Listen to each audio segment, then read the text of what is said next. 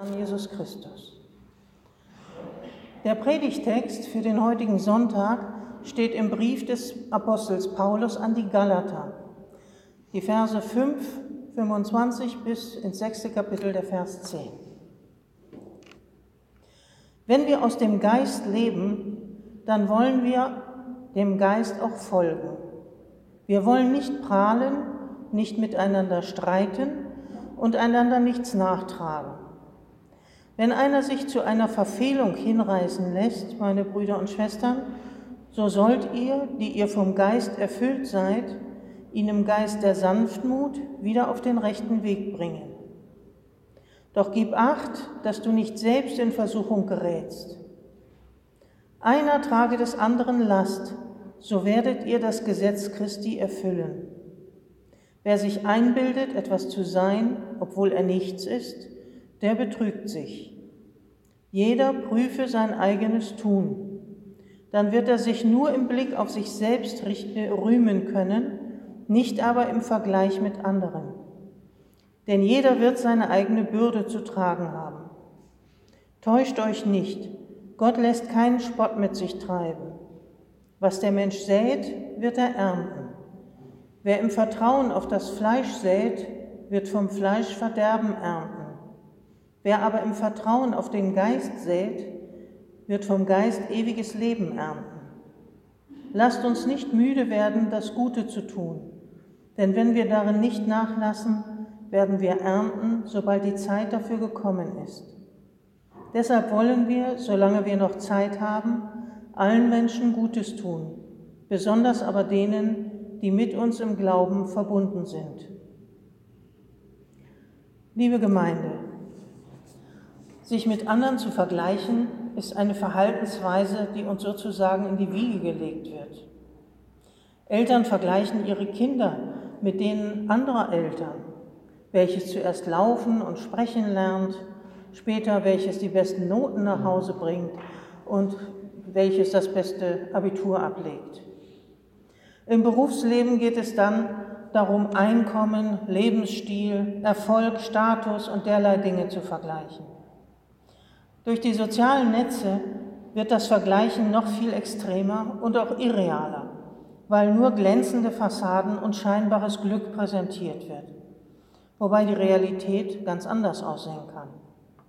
Viele fühlen sich schlecht angesichts der erfolgreichen, glücklichen Lebensentwürfe, die sie in den Netzen sehen, sodass Psychologen schon von einer besonderen Art von Depression sprechen die durch Vergleiche mit anderen in den sozialen Netzen hervorgerufen wird, weil die Betroffenen sich als Versager vorkommen. Im Gegensatz dazu sind diejenigen, die besser dastehen, in der Gefahr, überheblich zu werden und auf andere herunterzuschauen. Unser Predigtext erteilt beiden Einstellungen eine klare Absage. Jeder prüfe sein eigenes Tun. Das ist einleuchtend, denn jedes Leben muss sich an sich selber messen, an seinen eigenen Chancen, seinen eigenen Herausforderungen und Begrenzungen.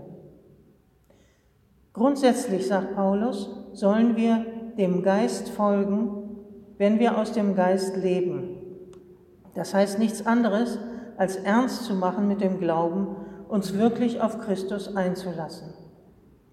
Das ist vor dem Hintergrund jenes Konfliktes zu sehen, der in der Gemeinde in Galatien wie auch in vielen anderen äh, Gemeinden die Gemüter beschäftigte, nämlich ob man erst Jude werden muss, um Christ sein zu können.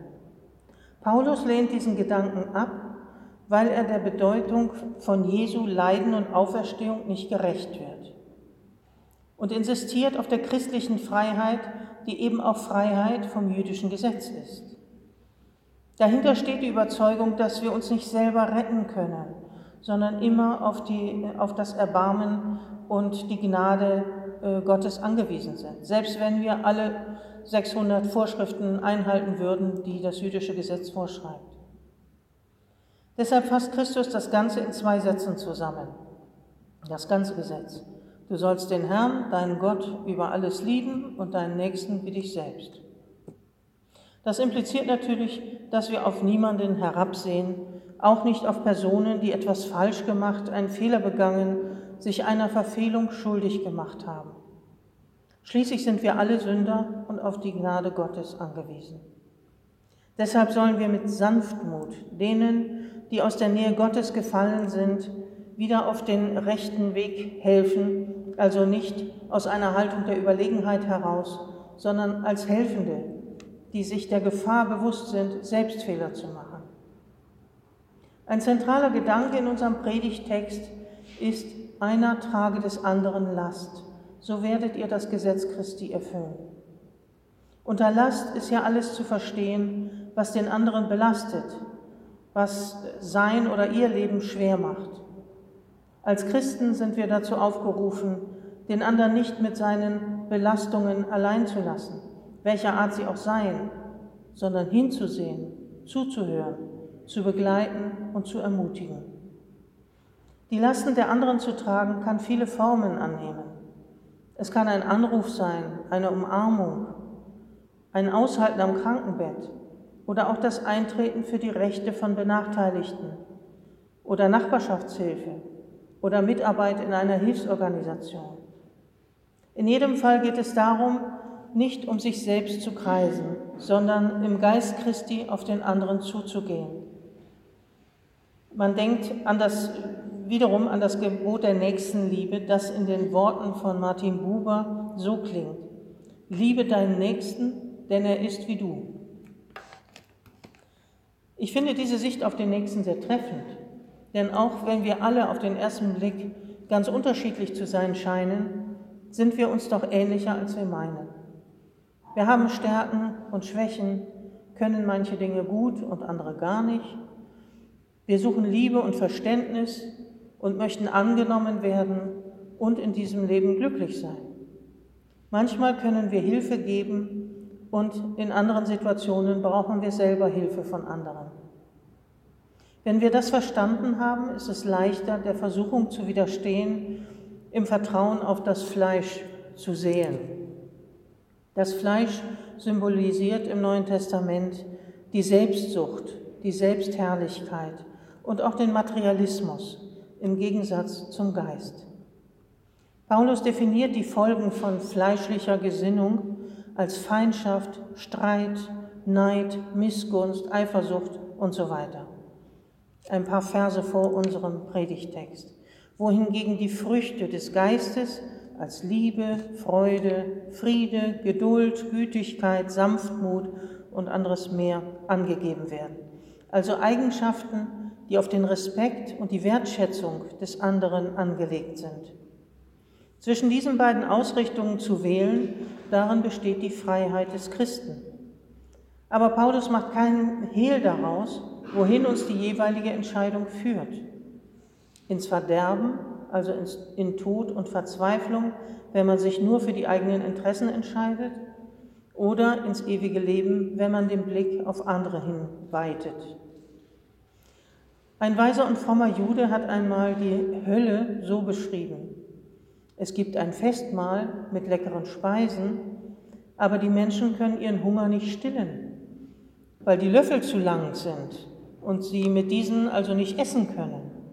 Es herrscht ein unbeschreiblicher Lärm und gieriges Geschrei. Im Himmel gibt es auch ein Festmahl, aber hier ist Fröhlichkeit und Gesang. Dort werden alle satt, weil sie gelernt haben, mit den langen Löffeln sich gegenseitig zu füttern. Der Tisch der Schöpfung ist reich gedeckt, aber nur wo Gerechtigkeit und Friede sich küssen, wie es im Psalm 85 heißt, äh, nur dort werden die Menschen satt. Deshalb wollen wir, wie unser Predigtext sagt, deshalb wollen wir, solange wir noch Zeit haben, allen Menschen Gutes tun, besonders aber denen, die mit uns im Glauben verbunden sind. Amen. Und der Friede Gottes, der höher ist als all unsere Vernunft, bewahre unsere Herzen und Sinne in Jesus Christus, unserem Herrn.